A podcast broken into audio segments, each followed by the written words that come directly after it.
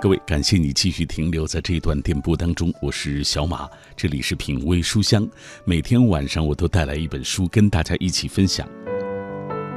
那今天晚上我们推荐给大家的这本书是著名作家余华的散文集《没有一种生活是可惜的》。这是余华老师的散文佳作的一本汇编，包含了他对往事的追忆、对文学和音乐的感悟、旅行当中的所见所闻所感，以及对整个社会和历史的深思等等，剖析在日常生活表现下。隐藏的社会病灶，对我们所处的时代进行由外而内的深刻的反省。稍后我们就来为大家阅读这本书。听节目的过程中，也欢迎各位通过微信、微博跟我们来保持紧密的联络。那余华的小说，很多朋友都读过啊。你读过的是哪一部？有怎样的阅读体验？还有他最著名的一部小说是《活着》啊，出版多年依旧畅销。在大家看来，这到底是什么样的原因啊？嗯，我记得前段时间采访马未都老师，他说余华的《活着》啊，去年啊，大概是二零一八年还是二零一七年啊？二零一八年卖了三百五十万册啊，这应该说是一个销售的奇迹啊。那在各位看来，《活着》。出版多年依旧畅销，到底是什么样的原因？那今天晚上我们依然会在所有转发并留言的朋友当中，会选出五位幸运听众，要为他送上啊余华的散文集《没有一种生活是可惜的》。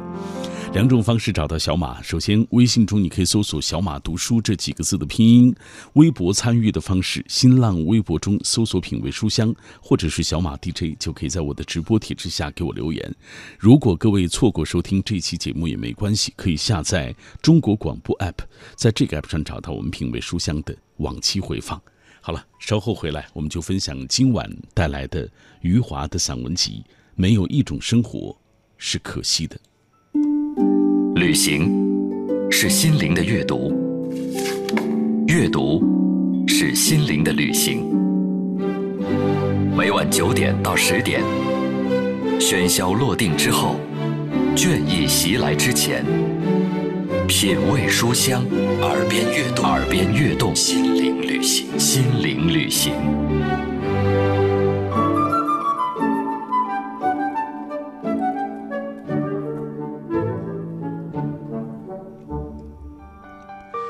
我想读过余华老师小说的最难忘的就是他的那本《活着》啊。读余华的《活着》的时候，呃，大家的心里会惊喜一片震颤，久久的难以抚平。后来再读余华老师的其他小说，这种震颤的力量会有增无减。应该说，余华是一个叙事的高手，总能以最简单的文字、最平和的语调。简单、直接、有力地把读者带入故事当中，与主人公同呼吸共命运。随着阅读的深入，渐渐对余华啊其人也产生兴趣。嗯，我也一直坚信，一个作家的成长经历会极大地影响他的写作，为他的写作定下基本的底色和调子。了解一个作家最直接的方式，就是读他的散文随笔。如果说余华的小说是享誉世界的伟大作品，那他的散文随笔则体现出他的艺术思想，能从中看到最接近生活中的余华。其中的主人公不再是别人，正是他自己。没有一种生活是可惜的。这部散文集啊，初初吸引我的就是这个名字啊，以及封面上的这句话：世界上没有一条道路是重复的，也没有一个人人生是可以替代的。每一个人都在经历着只属于自己的生活，我们每个人都只来这世间一遭，生活一次，每一种生活都是弥足珍贵，所以要特别的好好的珍惜。可见余华对生活是充满热爱和热情的，态度是积极的。即使他早期那些充满血腥和暴力的作品，也无不是以笑的方式哭，在死亡的伴随下活着。人是为活着本身而活着。而不是为活着之外的事物所活着，这是余华在写作中逐渐明白的道理。这部散文集是分为三个部分：一个记忆回来了，文学、音乐、旅行，还有活着。为了讲述，篇章的布局颇见心思，几乎囊括了余华散文创作的几大内容领域，是一次余华散文创作的完整呈现。这部作品继承了余华的叙述和语言风格。在第一集的第一篇一个记忆回来了当中，余华写道：“他在浙江海盐度过的最初的岁月。就大环境而言，余华成长于文革时期，他所身处的小环境也是鲜血淋淋。为什么这么说？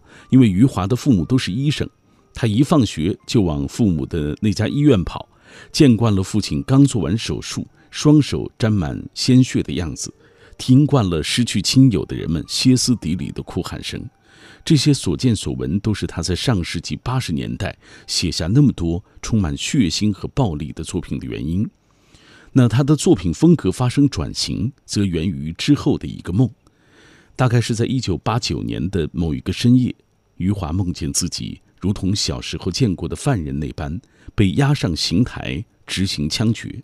他被这个噩梦吓得不轻，认为是自己写了太多血腥暴力的故事，才得此报应。也就是从那刻起，余华的写作中血腥暴力的趋势减少。如他所说，有时候人生和写作其实很简单，一个梦让一个记忆回来了，然后一切都发生了改变。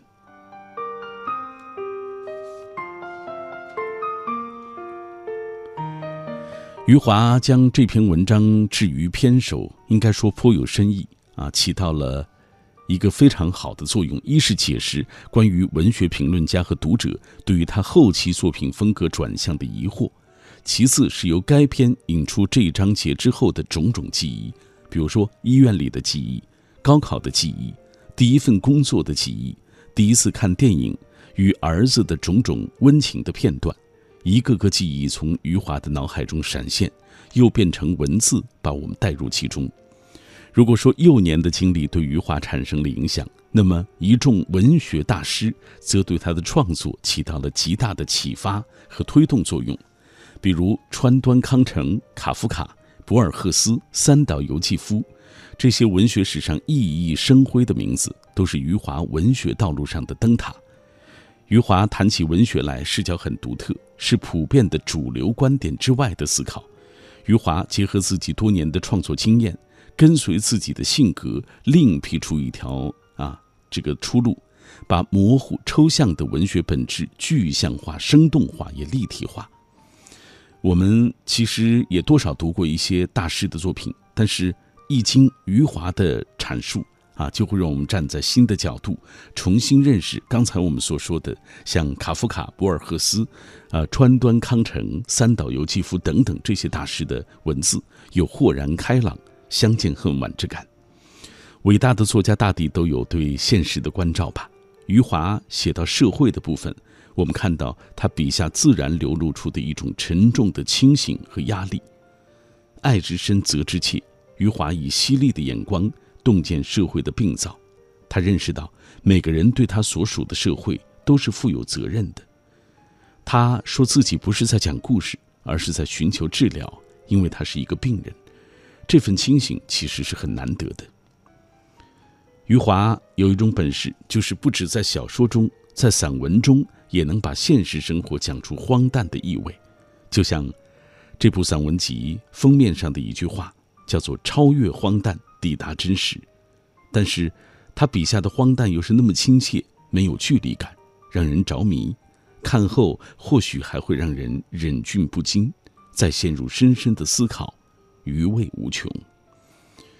这部作品就像余华自己所说的：“这就是我的写作，从中国人的日常生活出发，经过政治、历史、经济、社会、体育、文化、情感、欲望、隐私等等，然后再回到中国人的日常生活中中。”对于余华和其他作品啊，他的作品，我们的情怀还在，热爱还在。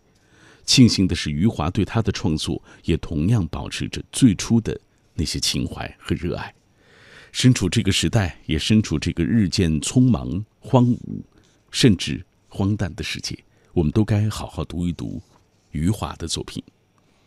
来，我们通过短片了解今晚我们介绍的这部散文集。没有一种生活是可惜的。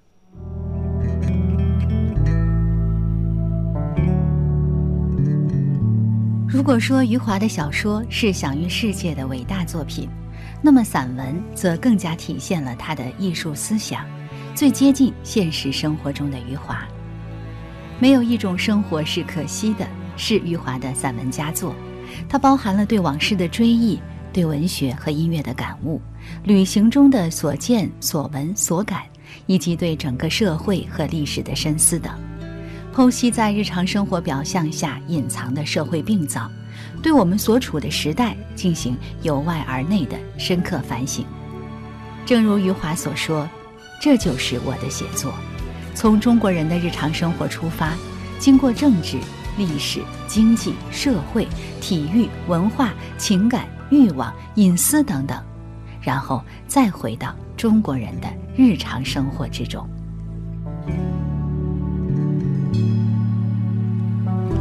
为了更好的为大家介绍今天晚上我们带来的这本书啊，我今晚也特别请到了，呃，这本书的编辑刘钊啊，来自于新华先锋出版公司的刘钊，来跟大家一起分享。这样，我们接下来请刘钊来为大家介绍这部散文集。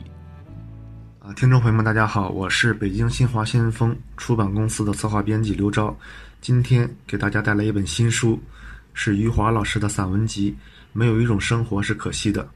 那余华老师呢？大家都比较熟悉了，他是我国当代文坛可以说是，呃，最享有世界盛名的作家之一。哦，他的小说我们是比较熟悉的，比如《活着》《兄弟》《许三观卖血记》等等。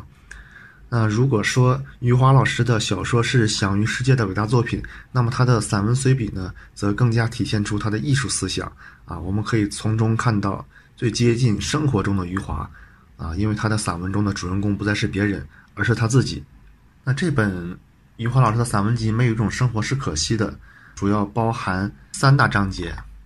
第一部分是一个记忆回来了，啊，是他写到了一些他儿时的成长经历，啊，包括他写到了他特殊的这个成长环境是在医院里成长起来的，因为呃，余华老师的父母都是当地的医生，而且还写到了他是如何走上了文学道路。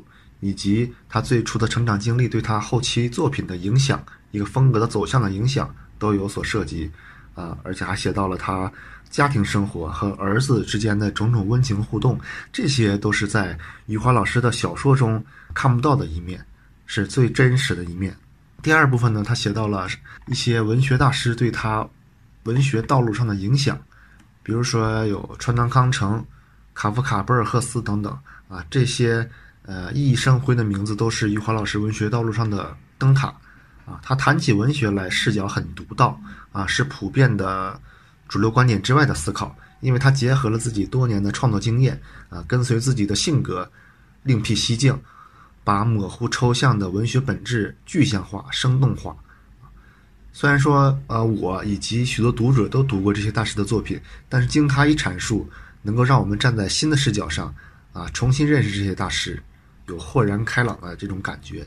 第三部分是余华老师写的对一个社会的思考，因为伟大的作家都有对现实的关照啊。余华老师写到社会的部分，我们可以看到他笔下流露出的一种沉重的清醒和压力啊。他以犀利的眼光洞见了社会病灶，讲到时代的发展像一匹脱缰的野马一样狂奔，以致我们生活在巨大的差距中啊。他也认识到。每个人对他所属的社会都负有责任，那个社会的弊病他也有一份。他说自己不是在讲故事，而是在寻求治疗，也是，嗯，因为他也是一个病人。他说，啊，这份清醒啊，是在作家当中是非常难得的。他在反思，在比较，但始终期许着啊，一切能变得更好。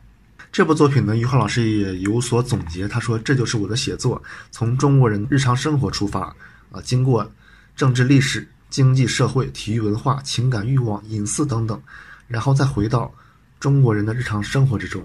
那这部作品呢，是我们呃在策划的一个散文大系列的第一本。我们在做一个新华经典散文文库，余华老师这本散文集作为第一本重磅推出。那么接下来也会有香港四大才子之一蔡澜先生的散文，还有陈忠实先生、啊梁晓声老师、肖复兴老师、冯骥才、刘心武、王猛先生等等。啊，这都是国内一线作家，我们把他们的散文重新进行汇编出版啊，希望各位读者朋友们能够喜欢。余华一九六零年四月出生，一九八三年开始写作，主要作品有《活着》《许三观卖血记》《在细雨中呼喊》《兄弟》《第七天》。作品被翻译成三十五种语言，在美国、英国、法国、德国、意大利、日本等三十七个国家和地区出版，曾获法国文学和艺术骑士勋章、法国国际信使外国小说奖、意大利朱塞佩·阿切尔比国际文学奖等荣誉。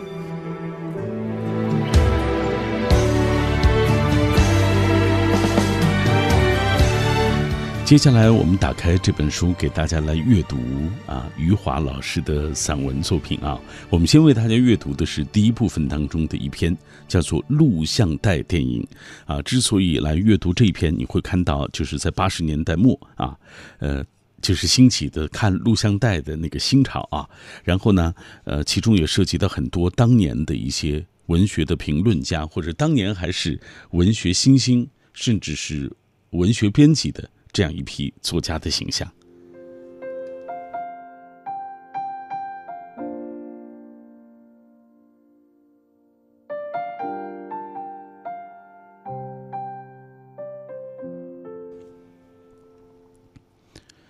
可能是一九八八年的某一天，那时我正在鲁迅文学院上学，我从北京东郊的十里铺来到西部的双榆树。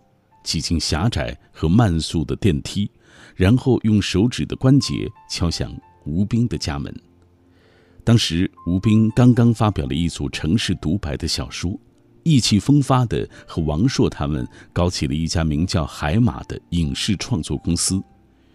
现在我已经忘记了自己当时转了几次公交车，忘记了是在秋天还是冬天里从东到西穿越了北京城。只记得自己是独自一人，还记得自己那时留着胡须，而且头发遮掩了耳朵。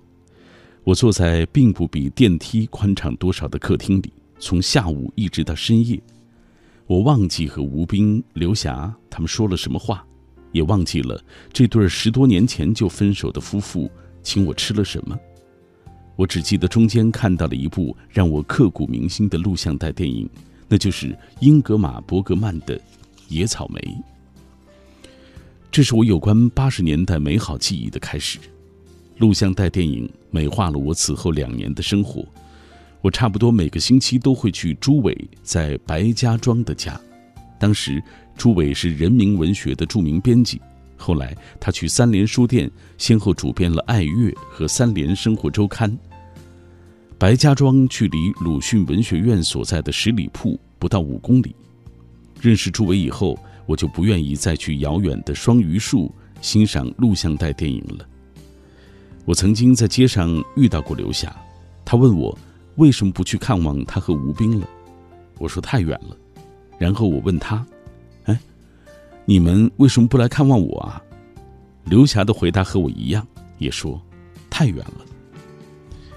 那时候我住在鲁迅文学院的四楼，电话就在楼梯旁。朱伟打来电话时，经常是这样一句：“有好片子。”这时候他的声音总是神秘和兴奋。到了晚上，我就和朱伟盘腿坐在他们家的地毯上。朱伟将白天借来的电影录像带塞进录像机以后，我们的眼睛就像是追星族见到了心仪的明星一样，盯着电视屏幕。用今天时髦的话说，我和朱伟是当时录像带电影的绝对粉丝。我们一起看了不知道多少部录像带电影，比如伯格曼、费里尼、安东尼奥尼、戈达尔等现代主义的影片。这些电影被不断转录以后，变得越来越模糊，而且大部分的电影还没有翻译，我们不知道里面的人物在说些什么。模糊的画面上还经常出现录像带破损后的闪亮的条纹，但我们仍然会全神贯注，猜测着里面的情节，对某些画面赞叹不已。我就是在这间屋子里第一次见到苏童的，那是一九八九年年底的时候，朱伟打电话给我说苏童来了。我记得自己走进朱伟家时，苏童立刻从沙发里站起来，生机勃勃地伸出了他的手。不久前，我在网上看到苏童在复旦大学演讲时提到了我们第一次见面的情景。他说，第一次见到我的时候，感觉是他们街上的孩子来了。回想起来，好像我也有同样的感觉。虽然我和苏童第一次见面时已经二十九岁，苏童那时二十六岁，可我们仿佛是一起长大的朋友。在我的记忆当中，第一次看的录像带电影就是伯格曼的《野草莓》。我的童年和少年时期，把八部革命样板戏看了又看，把《地道战》《地雷战》看了又看，还有阿尔巴尼亚电影《宁死不屈》和《勇敢的人们》等，还有朝鲜电影《卖花姑娘》和《鲜花盛开的村庄》。前者让我哭肿了眼睛，后者让我笑疼了肚子。文革后期，罗马尼亚电影进来了。一部多瑙河之波，让我的少年开始想入非非。那是我第一次在电影里看见一个男人把一个女人抱起来，虽然他们是夫妻。那个男人在甲板上抱起他的妻子时说的一句台词是：“我要把你扔进河里去。”这是那个时代男孩子的流行语。少年时期的我，每次说出这句台词时，心里就会悄悄地涌上。甜蜜的憧憬。文革结束以后，大量北京的电影开始陆续公开放映，这是我看电影最多的时期。文革十年期间，翻来覆去的看样板戏，看《地道战》《地雷战》，然后后来日本电影进来了，欧洲电影也进来了，一部《追捕》看了三遍，一部《虎口脱险》看了两遍，我不知道自己看了多少电影。可是，当我在一九八八年看完第一部录像带电影《野草莓》时，我就震惊了。我第一次知道，原来电影是可以这样来表达的。这是余华老师的散文，语言其实非常的平实，是不是？哎，但是，呃，为我们勾勒出了那个时代精神困乏时期的啊人们内心的那种精神的状态。马上进入广告时段，稍后回来继续分享。凤县进行退役军人信息采集时，遇到了一位特殊的老人。这是一位九十五岁、离休三十多年的老人，他的名字叫张富清。这位看起来普通的不能再普通的老人，当他拿出密藏多年的物品，人们惊呆了。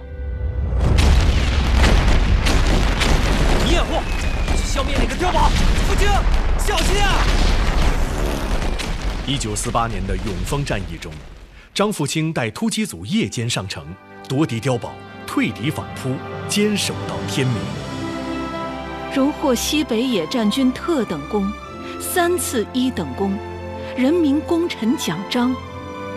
七十多年，张富清将闪耀的功绩深埋心底，在山区做了一辈子平凡的工作。村民们只记得有个为他们跑前跑后的老张，却从不知道他是个战斗英雄。我在有生之日坚决的听党的话，按党的指导办事。党叫我做什么，我就做什么，永远跟着共产党走。在部队。保家卫国，到地方为民造福，坚守初心、不忘本色的老英雄，时代楷模张富清。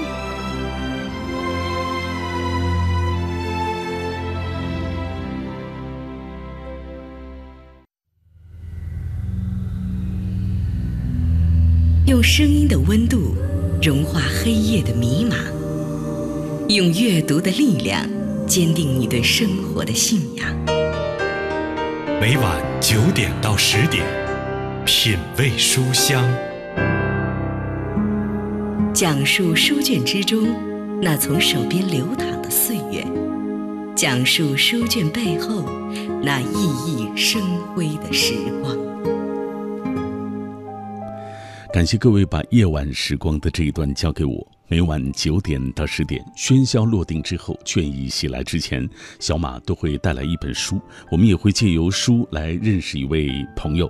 算起来，这一年其实认识三百多位朋友啊，他们的故事带给我不同的感触，唏嘘或者是温暖。畅快淋漓，或者是哽咽无语。今天晚上我们分享的是著名作家余华的散文集，叫做《没有一种生活是可惜的》。这也是余华的散文的最新的汇编，包含了他对往事的追忆、对文学和音乐的感悟、旅行当中的所见所闻所感，以及对整个社会和历史的深思等等，剖析在日常生活表象下隐藏的社会病灶，对我们所处的这个时代进行由外而内的深。刻的反省，稍后我们会继续为大家家来阅读这本书。当然，听节目的过程中，也欢迎各位通过微信、微博的方式跟我们来保持紧密的联络。余华的小说，大家读过哪一部啊？呃，有怎样的阅读体验？包括他的小说《活着》啊，你看出版多年依然。畅销，在各位看来，这是什么样的原因？那今天晚上我们依然会在所有转发并留言的朋友当中，会选出五位幸运听众，要为他送上余华的这本最新的散文作品集。两种方式找到小马，微信中你可以搜索“小马读书”这几个字的拼音；微博参与的方式是新浪微博中搜索“品味书香”或者是“小马 DJ”，就可以在我的直播帖之下给我留言。如果各位错过收听这期节目也没关系，可以下载中国广播 app，在这个 app 上找到我们“品味书香”的往期回放，来关注各位的留言吧。说到余华，因为他啊这个作品真是非常具有广泛性啊，所以你看。在我们的微信、微博的平台当中，都有很多朋友来分享。比如梦宫梦中之城说：“我看过余华老师的《兄弟》《许三观卖血记》，在细雨中呼喊，还有《现实一种》第七天等等。看过《活着》啊，包括小说改编的电视剧《福贵》。余华的作品畅销的原因啊，在我看来就是他在于，呃，打动读者的内心。”而且他的语言其实挺平实的，通俗易懂啊，不像有很多作家的语言可能咯里咯哒的啊，呃，这个也看不太清楚啊。小倩她说，余华在细雨中呼喊当中有这样一段话，说：“我不再装模作样的拥有很多朋友，而是回到了孤单当中，以真正的我开始了独自的生活。有时我也会因为寂寞而难以忍受空虚的折磨，但我宁愿以这样的方式。”来维护自己的自尊，也不愿以耻辱为代价，去换取那种表面的朋友。还有下面啊，这是小小的粉红兔子说，《许三观卖血记》看过一遍，《活着》读过好几遍了。年龄不同，时代不同，心情不同，读后的感悟也不一样，值得一读再读。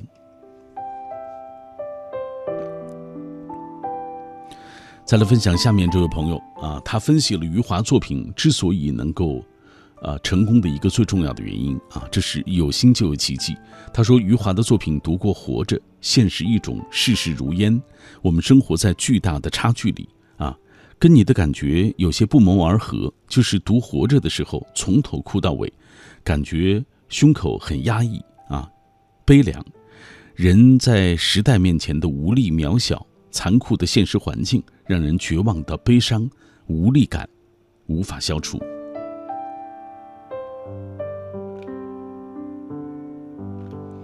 他还说，他的作品故事的可读性很强，很流畅，人物让人特别的印象深刻。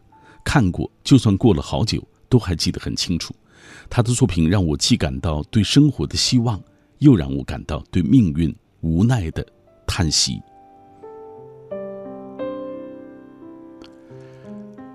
太多太多的朋友在分享他们在这一刻啊，这个想起余华作品的这些感受啊，在微信、微博的平台当中，都有很多人分享余华老师作品带给他们的感触，包括风信子的话语阿姨啊，她说余华的作品看过《活着》啊，后来是《兄弟》，都感觉比较沉重。啊，这是他的作品的一个特点，是不是啊？来，这样我们接下来通过一个短片，我们要进一步了解今晚我们为大家介绍的这本书——余华的散文集《没有一种生活是可惜的》。当代最具影响力的作家之一余华，首部精装四色裸书集散文集，从中可见到最真实的余华，走进他的文学白日梦，了解其三十余年的创作历程。本书是新华经典散文文库丛书之一，这套丛书包含历史文化散文、哲理散文、生活美文等。让经典作品重新焕发生机活力，提升国民阅读品味，重拾散文之美。后续作品将陆续推出。没有一种生活是可惜的。这本书分为三部分：一个记忆回来了，文学、音乐、旅行和活着为了讲述。篇章布局颇见心思。几乎囊括了余华散文创作的几大内容领域，是一次余华散文创作的完整呈现。接下来，我们就打开这部散文集，为大家来阅读其中的一篇。这篇和其他的篇幅相较啊，应该说，呃，算是一篇短文了。这篇的名字叫做《别人的城市》。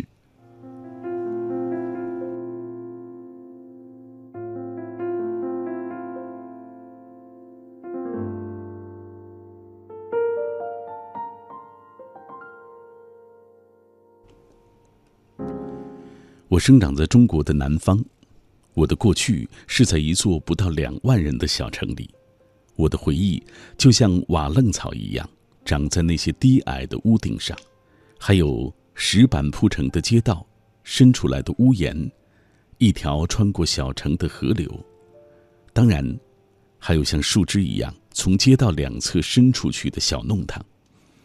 当我走在弄堂里的时候。那些低矮的房屋就会显得高大许多，因为弄堂太狭窄了。后来我来到了北方，在中国最大的城市北京定居下来。我最初来到北京时，北京到处都在盖高楼，到处都在修路，北京就像一个巨大的工地，建筑工人的喊叫声和机器的轰鸣声昼夜不绝。我年幼时读到过这样的句子：“秋天，我漫步在北京的街头。”这句子让我激动，因为我不知道在秋天的时候，漫步在北京街头会是什么样的感觉。当我最初来到北京时，恰好也是秋天。我漫步在北京的街头，看到宽阔的街道、高层的楼房、川流不息的人群车辆，我心想：这。就是漫步在北京的街头。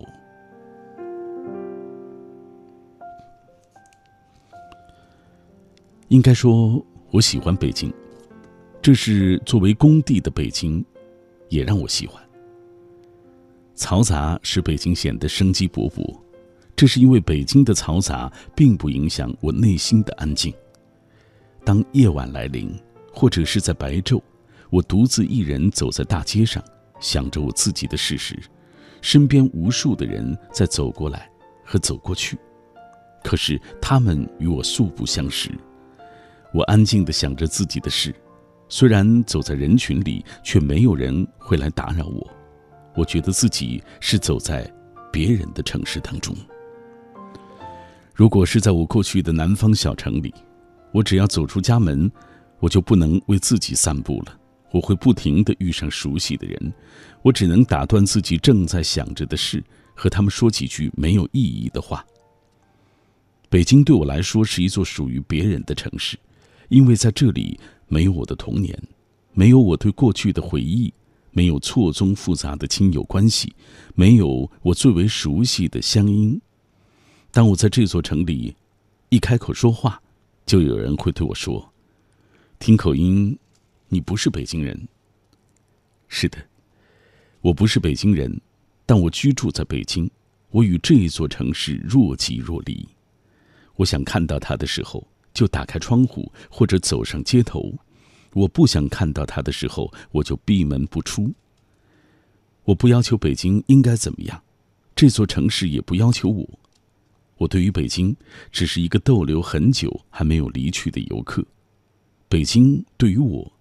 就像前面说的，是一座别人的城市，我觉得作为一个作家，或者说作为我自己，住在别人的城市里，是很幸福的事情。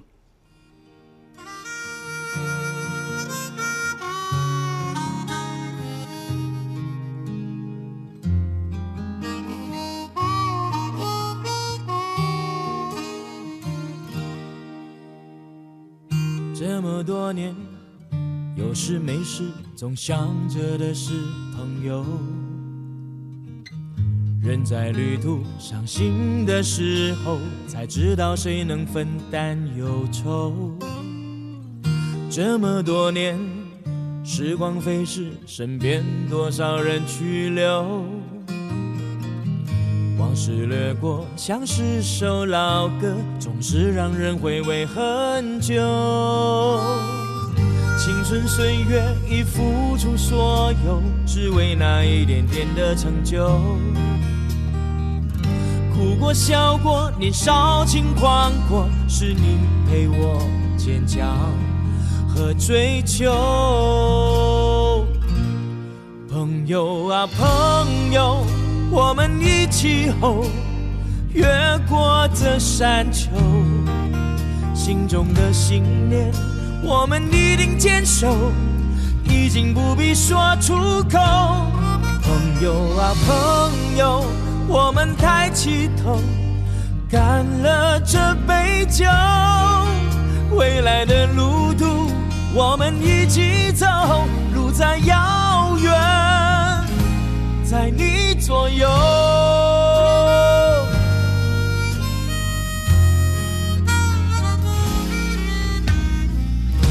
这么多年，有事没事总想着的是朋友。人在旅途伤心的时候，才知道谁能分担忧愁。这么多年。时光飞逝，身边多少人去留？往事掠过，像是首老歌，是让人回味很久。青春岁月已付出所有，只为那一点点的成就。哭过笑过，年少轻狂过，是你陪我坚强。和追求，朋友啊朋友，我们一起吼，越过这山丘，心中的信念，我们一定坚守，已经不必说出口。朋友啊朋友，我们抬起头，干了这杯酒，未来的路途。我们一起走，路再遥远，在你左右。品味书香，我们今天晚上带来的这本书是余华老师的散文集，叫做《没有一种生活是可惜的》。在这本书的封面当中有这样一段话：生如逆旅，我们都是世间的行路人，在孤独中照见自我，与丰盈的灵魂相遇。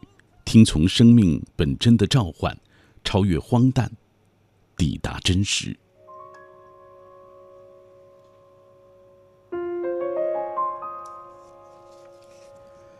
接下来，我们再来为大家阅读一篇余华老师所写的散文，这篇叫做《川端康成和卡夫卡的遗产》。川端康成和卡夫卡，来自东西方的两位作家。在一九八二年和一九八六年，分别让我兴奋不已。虽然不久以后，我发现他们的缺陷和他们的光辉一样明显，然而，当我此刻再度回想他们时，犹如在阴天里回想阳光灿烂的情景。川端康成拥有两根如同冬天里的枯树枝一样的手臂，他挂在嘴角的微笑有一种衰败的景象。从作品中看，他似乎一直迷恋少女，直到晚年的写作里，对少女的肌肤，他依然有着少男般的憧憬。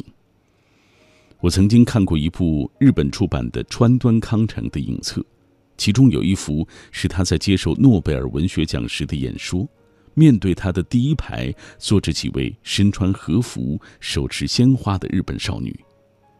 他还可能喜欢围棋，他的名人就是一部激动人心的小说。《美的存在与发现》是川端康成自杀前在夏威夷的文学演说，文中对阳光在玻璃杯上移动的描述精美至极，显示了川端在晚年时感觉依然生机勃勃。文后对日本在古典诗词的回顾，与他的《我在美丽的日本》一样，仅仅只是体现了他是一位出众的鉴赏家。而作为小说家来说，这两篇文章缺乏对小说具有洞察力的见解。或许他这样做是企图说明自己作品的渊源，从而转弯抹角地回答不久以前对他们，也就是新感觉派的指责。指责认为他们是模仿表现主义、达达主义、莫朗等等。这时候的川端有些虚弱不堪。一九八二年，在浙江宁波永江江畔的一座破旧的公寓里，我最初读到川端康成的作品，是他的《伊豆的舞女》。那一次偶然的阅读，导致我一年之后正式开始写作。和一直持续到一九八六年春天对川端的忠贞不渝。那段时间，我阅读了译为汉语的所有的川端作品，他的作品我都是购买双份，一份保存起来，另一份放在枕头边阅读。后来，他的作品集出版时不断重复，但只要一本书中有一个短篇我藏书里没有，购买时我就毫不犹豫。现在回想起来，当初对川端的迷恋来自我写作之初对作家目光的发现。无数事实涌出经验，在作家目光之前摇晃，这意味着某种形式即将诞生。川端的目光显然是宽阔和悠长的，他在看到一位瘸腿的少女时给予了深切的同情。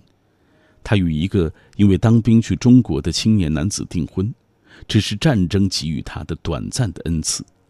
未婚夫的战死使婚约解除，他离开婆家独自行走。后来伫立在一幢新屋即将建立处，新屋暗示着一对新婚夫妇即将搬入居住。两个以上的，可能是截然无关的事实，可以同时进入川端的目光当中，也就是婚约的解除与新屋的建成。川端的作品笼罩了我最初三年多的写作。那段时间，我排斥了几乎所有别的作家，只接受普鲁斯特和曼斯菲尔德等少数几个多愁善感的作家。这样的情形一直持续到一九八六年的春天，一个偶然的机会让我发现了卡夫卡。我是和一个朋友在杭州逛书店时看到一本卡夫卡小说选的，那是最后的一本。我的朋友先买了，后来在这个朋友家聊天说到《战争与和平》，他没有这套书。我说我可以设法搞到一套，同时我提出了一个前提，就是要把他啊买的卡夫卡小说选给我。他的同意使我在不久之后的一个夜晚读到了《乡村医生》那部短片，使我大吃一惊。事情就是这样简单，在我即将沦为文学迷信的殉葬品时。卡夫卡在川端康成的屠刀下拯救了我，我把这理解成命运的一次恩赐。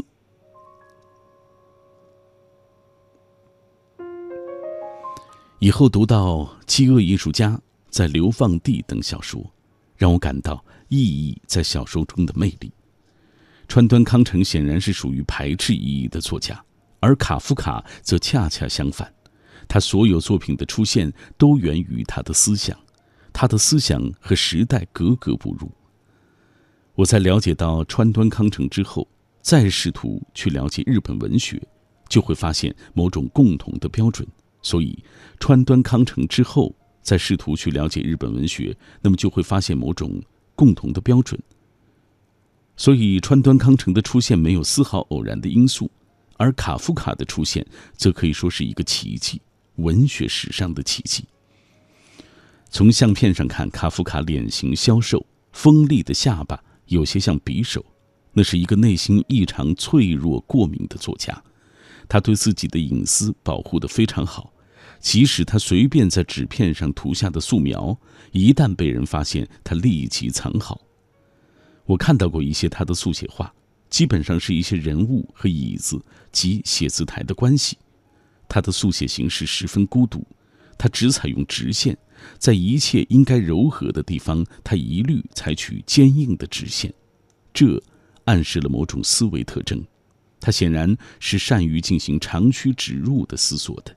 他的思维异常锋利，可以轻而易举地抵达人类的痛处。《审判》是卡夫卡三部长篇之一，非常出色。然而，卡夫卡对人物 K 的处理上过于的随心所欲，从而破坏了他严谨的思想。而在卡夫卡的乡村医生中，医生看到患者的伤口时，感到有些像玫瑰花。川端康成在《禽兽》的结尾写到一个母亲凝视死去的女儿时的感受，他也说，女儿的脸生平第一次化妆，真像是一位出嫁的新娘。川端康成和卡夫卡的遗产是两座博物馆，所要告诉我们的是文学上曾经出现过什么，而不是两座银行，他们不供养任何后来者。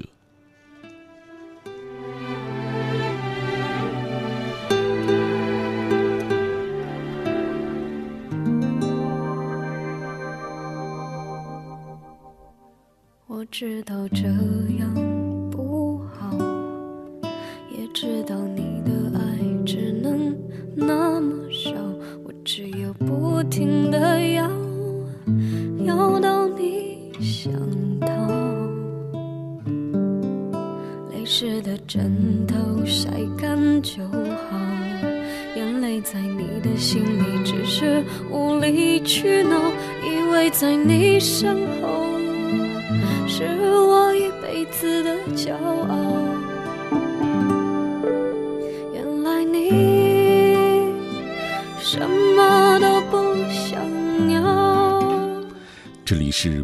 书香，每天晚上小马都带来一本书。今晚带来余华老师的《没有一种生活是可惜的》，是他的一部散文佳作的汇编作品。